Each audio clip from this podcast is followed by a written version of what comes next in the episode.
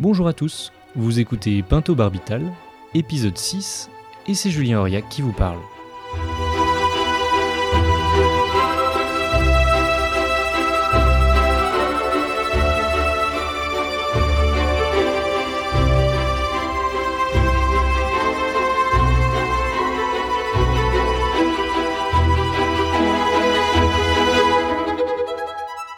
Vous écoutez la deuxième et dernière partie d'un entretien réalisé avec Pierre Jova, journaliste au magazine chrétien La Vie.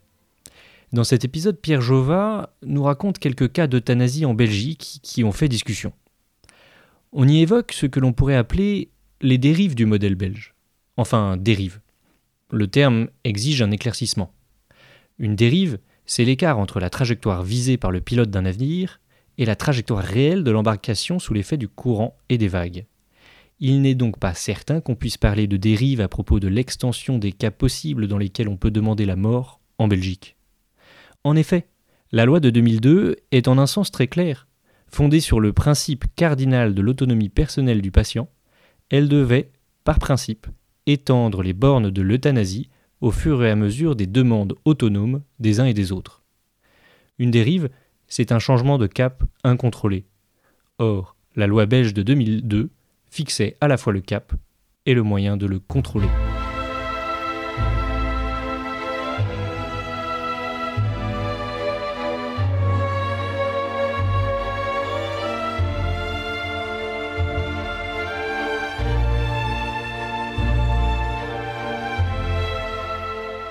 Alors, justement, les dérives, euh, normalement, il n'aurait pas dû euh, y en avoir, puisque euh, je rappelle que la loi du 28 mai 2002 prévoit dans ses articles 5, 6, 7, 8 un contrôle formel de la légalité de l'acte en instituant une commission fédérale de contrôle et d'évaluation. Euh, on sait qu'elle a été impliquée dans, un scandale d'ailleurs que vous citez et qui est devenu eh bien un arrêt de la Cour européenne des droits de l'homme, l'arrêt Mortier contre Belgique c'est quoi cette commission? Alors, cette commission est un produit du compromis à la belge. Euh, cette commission-là est tout à fait intéressante. Son rôle est effectivement de vérifier a posteriori, donc une fois que l'acte a été effectué, si la déclaration d'euthanasie envoyée par le médecin est conforme à la loi. Donc c'est une commission qui n'a pas de moyens d'enquête pour savoir si l'euthanasie a été bien pratiquée. C'est une commission qui ne se prononce pas sur le fond des déclarations qui lui sont faites. C'est une commission qui se borne à vérifier si la déclaration est conforme à la loi et a posteriori. Donc c'est une commission qui est composée de médecins, de juristes et de personnes en lien avec les maladies incurables. C'est très vaste. En fait, on se rend compte en regardant le détail de cette commission qui est présidée depuis 2002 par Wim Distelmans, qui est le grand praticien et le grand avocat de l'euthanasie en Flandre, qui dirige lui-même une association pro-euthanasie. Quand on regarde le détail, on voit que cette commission est truffée ou bien de médecins qui pratiquent l'euthanasie, donc qui sont jugés partis, comme Wim Distelmans, ou bien de militants pro-euthanasie, ou bien de personnes liées à des associations proches des milieux pro-euthanasie. Alors, des associations proches des milieux pro-euthanasie, c'est. Oui, alors je vous donne un exemple très concret. Euh, Jacinta de Rouek, qui était une sénatrice qui a fait partie des auteurs de la loi de 2002 et qui est aujourd'hui membre d'une association humaniste. Il faut savoir qu'en Belgique, quand on parle de laïcité, ce n'est pas du tout le même sens qu'on met en France. En France, la laïcité est un régime juridique de séparation entre l'Église et l'État. En Belgique, le ministère de la Justice finance, subventionne de nombreux cultes reconnus, y compris le comité d'action laïque, en francophonie, mais l'équivalent existe dans la partie néerlandophone, et qui représente les athées et les agnostiques. en fait, cette association, avec d'autres associations un peu euh, satellites, propose des aumôneries, des euh, services à la personne, et toute une structure pilarisé pour les personnes athées. En fait, c'est la chapelle des athées ou la dénomination religieuse des athées. Et c'est dans cet écosystème que sont venues les militants et les revendications pro-euthanasie. D'accord. Donc en fait, on est entre copains. On est entre copains dans cette commission. Hmm. Et effectivement, euh, La- L'affaire euh, Tom euh, Mortier, alors? Tom Mortier est un professeur de chimie à l'université catholique euh, de Louvain. Tom Mortier est un père de famille euh, d'une quarantaine d'années. Il n'est pas opposé à l'euthanasie. Il pense que euh, c'est une bonne chose pour les personnes en fin de vie qui sont atteintes de, de grandes souffrances. Mais il se trouve que sa mère, avec laquelle il est brouillé, lui envoie un mail un jour en disant que elle souffre de dépression. Bon, ça, il le sait. Euh, il a beaucoup souffert de ça étant jeune avec elle. C'est pour ça qu'il a un peu coupé les ponts avec sa mère. Sa mère, qui est dépressive, lui envoie un mail avec sa sœur en disant qu'elle va se faire euthanasier pour dépression. Il pense que c'est encore un chantage affectif, euh, qui un de ces chantages affectifs qui ont émaillé leur relation. Il ne répond pas. Et finalement, le 20 avril 2012, euh, ce Tom Mortier est informé par mail que sa mère de 64 ans, donc suivie pour euh, dépression chronique, a été euthanasiée, la veille.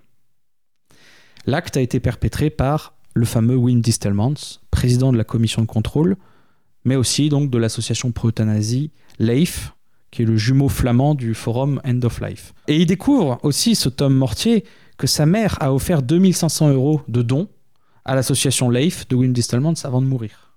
Il se précipite à la clinique bruxelloise de Wim Distelmans. Il est, il est fou de rage. Il lui dit Mais vous avez. Ma mère était dans un tunnel noir et vous l'avez plongée dedans encore. Vous vous vous n'avez rien fait pour qu'elle s'en sorte. Et lui de dire Bah oui, euh, c'était son choix. euh, c'était la meilleure des choses qui pouvaient lui arriver.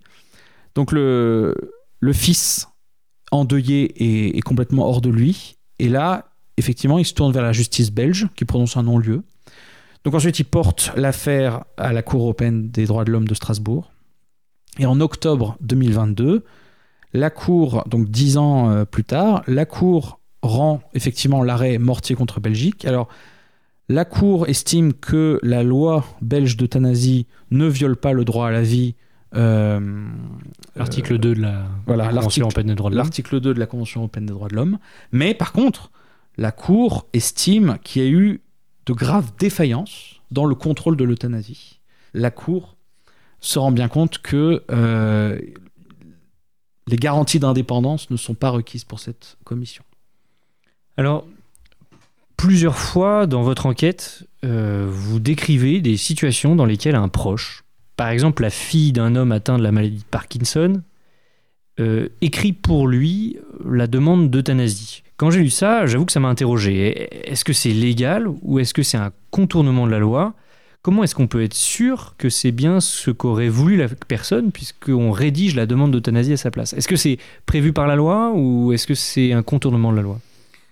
C'est manifestement un contournement de la loi, mais qui est euh, non seulement pardonné, mais euh, je dirais euh, peut-être même encouragé Et- par la société. Est-ce qu'il faut être le, quand même le tuteur de cette personne s'il y a une tutelle ou une curatelle ou... Non, non, la, la demande doit vraiment émaner de la personne elle-même. C'est ça tout le paradoxe de la loi belge. La loi belge consacre l'autonomie radicale, absolue du patient. Donc je résume, hein, un patient atteint de Parkinson euh, ne peut pas euh, rédiger parce qu'il a une phase avancée de Parkinson, il ne peut pas tenir un stylo. Et euh, il est peut-être sous tutelle ou peut-être pas. Et un de ses proches va donc tenir le stylo à sa place et en gros imiter sa signature. Mais je crois que c'est ce qui s'est passé. Mais vous savez, il y a même des médecins en Belgique qui se satisfont d'un coup de fil et qui vont eux-mêmes ensuite écrire la déclaration du patient. Il y a très très peu de contrôle effectué sur cet aspect, sur cet aspect très très précis, bassement matériel de la loi. Oui, mais qui est pourtant capital, puisque c'est le, le lieu où le consentement juridique est recueilli. Bien sûr. Mais vous savez, je vous donne un autre exemple euh, qu'on m'a qu'on m'a partagé. Euh, dans une clinique de Wallonie, un monsieur atteint d'un cancer rectal en phase terminale. Il ne veut pas l'euthanasie, mais son fils, lui, le demande. Et le, père euh, essaie de trouver tous les subterfuges pour ne pas signer. Finalement, il cède. Et le fils tape la déclaration à la machine et, la fait signer à son père. On, on est dans des, il y a des situations comme ça extrêmement limites, problématiques, mais la loi belge qui consacre l'autonomie absolue du patient, qui dit que le patient est le juge ultime finalement de sa souffrance, ne va pas chercher plus loin et finalement tout doit s'incliner devant ce document qui est censé exprimer la vérité vraie de la personne et son souhait le plus cher de demander à mourir. Alors, on vous a reproché euh, le fait que vous ne fassiez pas une enquête, mais un simple réquisitoire. Est-ce que vous avez ciblé des témoins plutôt opposés à l'euthanasie ou comment est-ce que vous avez travaillé sur le sujet? Quelle était votre méthodologie euh, Comment est-ce que on se met dans la situation dans laquelle on, finit par avoir des témoignages de gens qui ont vécu une euthanasie? Et, euh, voilà, est-ce que vous l'avez fait euh, avec un état d'esprit préalable? Est-ce qu'il a évolué ou est-ce que vous avez essayé d'être le plus neutre possible? Expliquez-nous votre méthode. Comment je me suis positionné? On va pas se mentir, c'est un sujet qui m'a toujours intéressé mais je dirais intellectuellement, philosophiquement. Euh, ensuite, en 2014, lorsque la loi euh, d'euthanasie des mineurs est passée au Parlement belge, j'ai été, je ne vous le cache pas, sidéré et scandalisé devant la légèreté et devant le sophisme qui était à l'œuvre en Belgique actuellement. Il était question que de, soulager la souffrance des, enfants. Euh, ceux qui étaient contre cette extension étaient des réactionnaires qui ne comprenaient pas ce qu'était que le progressisme. J'étais vraiment scandalisé. Pour moi, cette loi était indigne d'une démocratie moderne. Et j'ai sans doute eu euh, un éclair euh, de, conscience à ce moment-là. Euh, j'ai commencé à m'intéresser à la Belgique, mais encore une fois de loin. Ensuite, j'ai été confronté personnellement à des deuils autour de moi. Un de mes meilleurs amis est décédé d'un cancer en 2018. Il a eu la chance de mourir dans une unité de soins palliatifs et j'étais à son chevet la nuit où il est mort. Ensuite, en 2022, ma grand-mère est décédée. Euh, elle a mis un mois à mourir euh, d'un AVC. Et ma grand-mère, aussi longtemps que je me souvienne, m'avait toujours dit quand l'euthanasie sera légale en France, je la demanderai parce que je, ne veux pas être un poids pour mes petits-enfants. Là aussi, il y aurait beaucoup de choses à raconter, mais j'ai apprécié j'ai goûté à la qualité des derniers instants de ma grand-mère. Ça a été un, moment extraordinaire de proximité, d'affection, un moment de réconciliation, un moment où tout ce qu'on n'a pas pu dire avant peut être dit. Et donc quand je suis allé en Belgique ensuite, euh, à l'été 2022, missionné par le journal La Vie, pour faire une enquête sur les 20 ans d'euthanasie en Belgique, je n'ai cessé de penser à ma grand-mère. En me disant, mais voilà, si j'avais été belge, si nous avions été belges, si nous avions eu la chance d'être belges, euh, elle aurait pu demander l'euthanasie. Qu'est-ce qui se serait passé? Est-ce que j'aurais été, est-ce que j'aurais été dans la salle pour assister, comme certaines personnes des familles euh, le font par respect, par amour pour leurs proches? Est-ce que j'aurais quitté la pièce? Est-ce que j'aurais été révolté, en colère? Et en, allant en Belgique, en rencontrant les personnes, alors des personnes qui étaient pour l'euthanasie, des personnes qui étaient contre, des personnes qui ont vécu l'euthanasie d'un proche et qui disent qu'il n'y a pas de problème, des personnes qui ont vécu l'euthanasie d'un proche et qui sont encore bouleversées des années après par cela, ben, j'ai pu vraiment me, me, mettre à leur place. J'ai beaucoup de respect pour les personnes qui sont philosophiquement pour l'euthanasie et qui ont milité des années pour ça, qui ont consacré même leur vie à cela. Je, peux le dire. Jacqueline Hermans, la présidente de l'ADMD euh, belge francophone, Philippe Mahou même, le sénateur émérite euh, PS de Namur, j'ai du respect pour eux. Ce sont des personnes qui sont des militants et qui ont consacré leur vie à une cause. Et je ne jugerai jamais des personnes qui ont demandé l'euthanasie ou qui pensent que c'est leur devoir de médecin que d'accéder à la demande de leurs patients. Néanmoins, néanmoins, je suis rentré de Belgique effondré et convaincu que la France ne devait pas suivre ce modèle.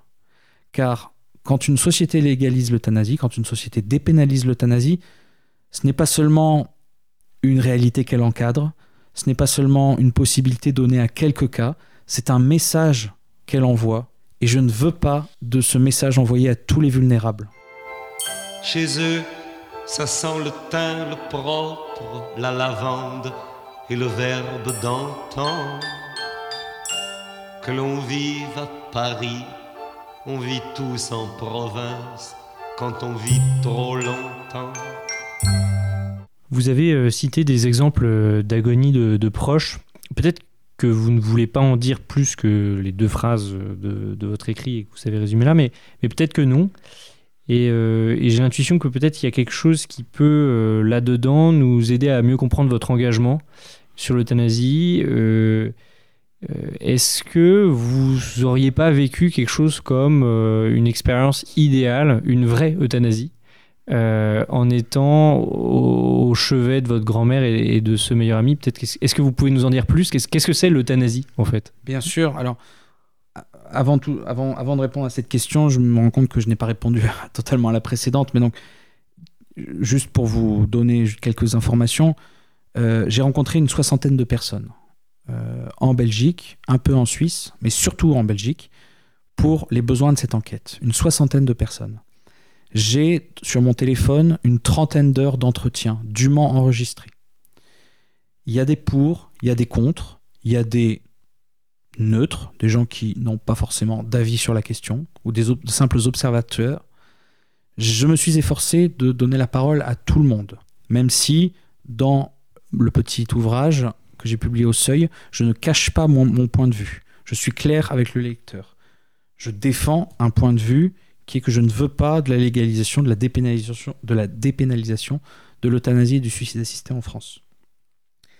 Néanmoins, c'était mon devoir de journaliste que de travailler honnêtement, pas forcément objectivement, pas forcément impartialement, mais c'est mon devoir de travailler honnêtement et de donner la parole à tout le monde. C'est ce que je me suis efforcé de faire. Alors, pour ce qui est de mes proches, effectivement, je, dis cela avec beaucoup de prudence et de modestie parce que beaucoup de personnes, au contraire, ont été traumatisées par des fins de vie difficiles et douloureuses euh, de leurs parents. Et je ne dis pas que c'est facile. J'ai accompagné cet ami proche, donc qui s'appelait Jean Mercier, qui était mon maître en journalisme, qui était l'ancien rédacteur en chef de La Vie. Je l'ai accompagné durant son cancer pendant des années, entre les rémissions, les rechutes, les résurrections spontanées, soudaines, euh, les phases d'espérance, les phases d'espoir, les phases de désespoir. C'était extrêmement difficile et je vous cache pas que des fois j'en avais marre. Et encore, je n'étais pas son épouse. Mais quand j'étais dans sa chambre, le, soir de sa mort, finalement, c'était pas la fin du chemin, c'était la continuité. J'ai été son ami, j'ai eu la chance d'être son ami dans les moments joyeux, je l'ai été aussi dans les moments difficiles, donc c'était normal d'être là aussi à ses côtés dans son agonie. Et il était à un stade où je ne sais pas s'il était capable de m'entendre encore, mais j'ai fait j'ai fait comme s'il pouvait m'entendre, il était là, il était vivant encore pour quelque temps. Et donc je lui ai parlé et j'ai c'était un anglophile euh, forcené, son cœur était anglais. Il avait longtemps vécu en Angleterre et il faisait partie d'une chorale où il chantait les chants euh, qui font la gloire de l'Angleterre, notamment euh, pour les périodes de Noël. Et donc je lui ai chanté ces chants dans sa chambre de son unité de soins palliatifs, en ne sachant pas que c'était le dernier soir. En fait, je me suis dit, là, il faut, agir, il faut vivre avec lui comme si tu ne le reverrais plus jamais. Je savais que c'était la fin, mais je ne savais pas quand. Et cet inconnu dans l'espace-temps m'a forcé à donner le meilleur de moi-même. Et c'est ça qui me convainc aujourd'hui, indépendamment de mes convictions politiques, de mes convictions religieuses. C'est ça qui me convainc de la beauté de l'existence et qui me convainc que cette imprévisibilité ne remplacera, ne sera jamais remplacée par la programmation de la mort qu'est l'euthanasie. Si on m'avait dit Jean mourra tel jour, telle heure, préparez-vous. Je ne sais pas comment j'aurais réagi. Sans doute que j'aurais été frustré, déçu et incapable finalement d'habiter au mieux ce temps imparti qui nous était donné. Là, il y avait un espace-temps qui était ouvert. Je ne savais pas, quand est-ce que ce serait le jour, quand est-ce que ce serait l'heure. Finalement, c'était cette nuit-là. Et ça m'a donné, ça m'a, forcé à, donner le meilleur de moi-même. Et ça a été pareil avec ma grand-mère. Ma grand-mère a mis un mois à mourir. Et là, pareil, je ne savais pas. En allant la voir et en quittant l'hôpital, je me disais, ça se trouve, c'est la dernière fois que je l'ai vue. Et ça m'a forcé à vivre chaque seconde comme un cadeau. Alors, euh, vous étiez euh, en famille, j'imagine aussi dans, ce genre de, cas, et, dans ce cas-là, est-ce qu'on organise un, relais? Comment, comment est-ce que les choses se font? Enfin, euh, vous n'êtes pas obligé de répondre. hein. Non, non, alors, pour ce qui est de Jean, ben, ça a été assez simple, parce que Jean avait beaucoup d'amis. Et donc, il y a eu régulièrement des visites en concertation avec son épouse. Et pour ce qui est de ma grand-mère, j'avais eu la chance aussi de vivre euh, dans la même ville qu'elle. Donc, quand elle a été euh, hospitalisée, c'était assez facile d'aller à l'hôpital. Il y avait aussi euh, sa sœur, mon oncle, qui était, qui était sur place. Et mon père a fait beaucoup le déplacement. Et ma grand-mère me disait je, ne veux pas, je, je- ne veux pas partir sans avoir vu mes petits-enfants. Elle les a presque tous vus. C'est comme si elle attendait qu'ils viennent tous pour partir. Et donc là, effectivement, il y a eu euh, un roulement informel, mais on se succédait à son chevet, effectivement. Et ma grand-mère n'a pas eu la chance de mourir en soins palliatifs.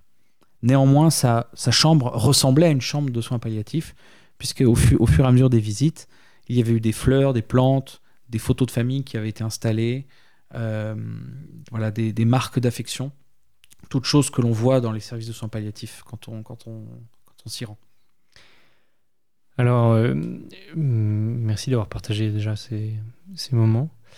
Euh, une question que je me suis posée en lisant votre ouvrage, qui est, euh, on, vous, voit visiter différents lieux, des forums end of life, des, vous parlez de Mortel Café aussi. Ce sont des lieux où on organise l'information, voire la promotion de l'euthanasie.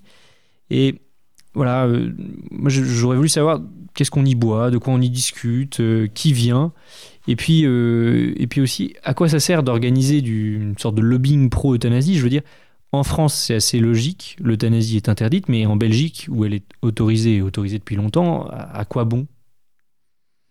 Il n'y a pas de barrière qui ne sera pas abaissée.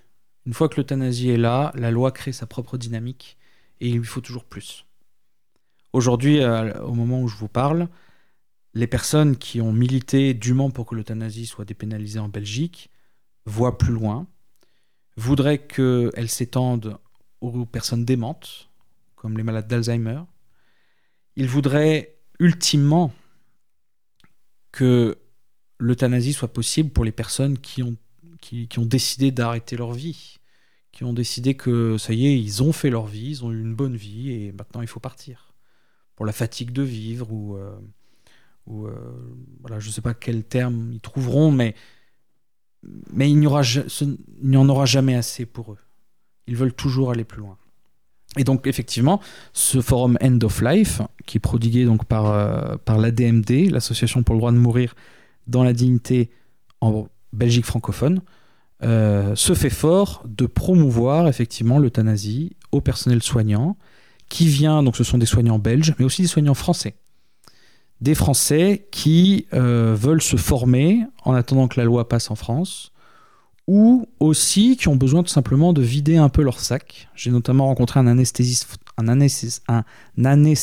français qui disait avoir commis des euthanasies clandestines en France et qui avait besoin de partager ça auprès des soignants belges. Et donc, dans des salles d'hôpital qui sont généreusement prodiguées euh, à cette association, à Namur, à Liège, eh bien, j'ai pu euh, assister à ces échanges et déguster les coups au beurre, qui sont les croissants belges. Vous êtes vous-même euh, journaliste chrétien dans un magazine chrétien, après avoir travaillé chez Famille Chrétienne.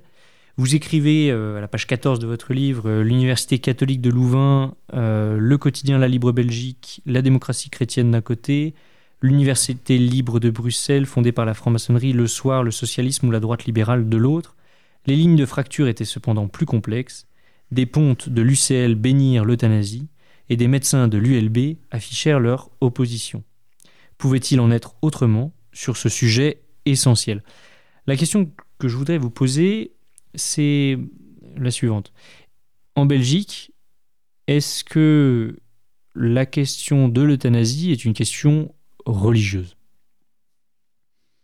Superficiellement, oui, mais essentiellement, non. Superficiellement, oui, puisque la loi de 2002 est le fruit d'une lutte entre les partis laïcs, Mais rappelez-vous que laïque en Belgique ne veut pas forcément dire la même chose qu'en France. Donc les partis non chrétiens, les partis athées, je dirais, euh, contre les partis de la démocratie chrétienne, qui, à leurs yeux, euh, monopolisaient la scène publique depuis 40 ans.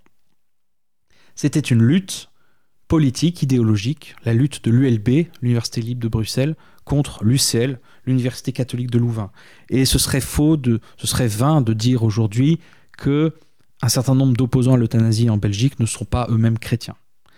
Néanmoins, néanmoins, comme j'ai pu l'écrire, effectivement, dès 2002, des personnalités de l'ULB étaient contre l'euthanasie, parce qu'ils étaient médecins. Et je parle notamment de euh, Nathan euh, Klumek, qui a été un des médecins à lutter le premier contre le VIH en Belgique, et qui s'est présenté devant la commission du Sénat comme médecin laïque, et de dire comme médecin laïque, je n'accepte pas l'euthanasie, pour moi c'est, c'est un meurtre, et c'est l'échec de ma prise en charge des patients.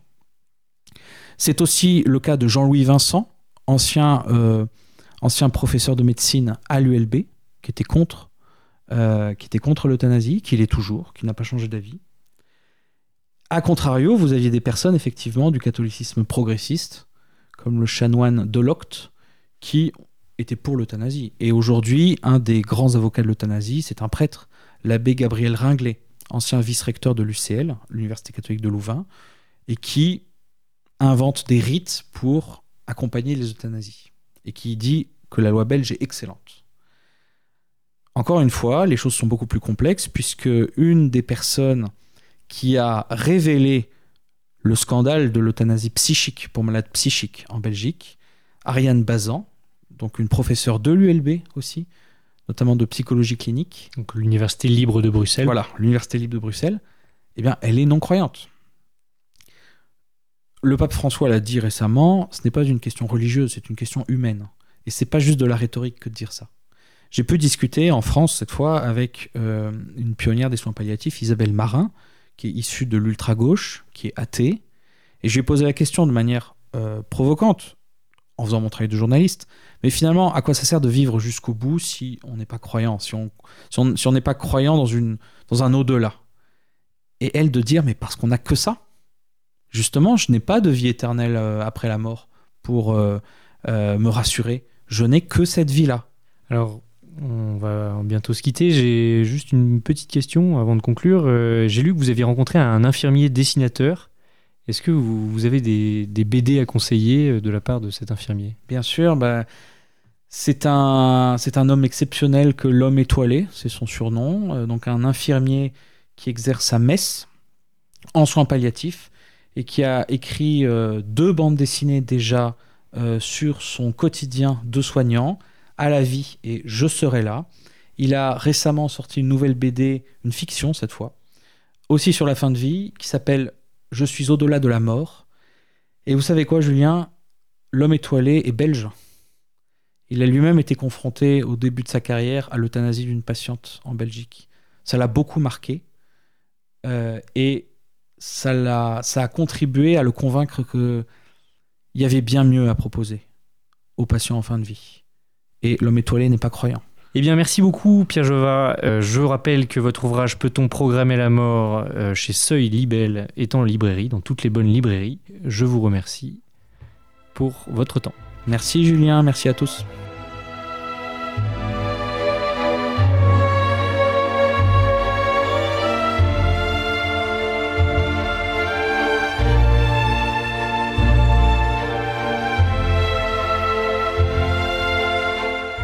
On l'a entendu, d'un point de vue légal, il n'y a pas eu d'écart entre le cap fixé en 2002 et la trajectoire prise par le pays jusqu'à nos jours. Parler de dérive à propos du modèle belge, c'est se situer sur un autre plan, un plan moral plus que légal. Merci d'avoir suivi Pinto Barbital et à très vite.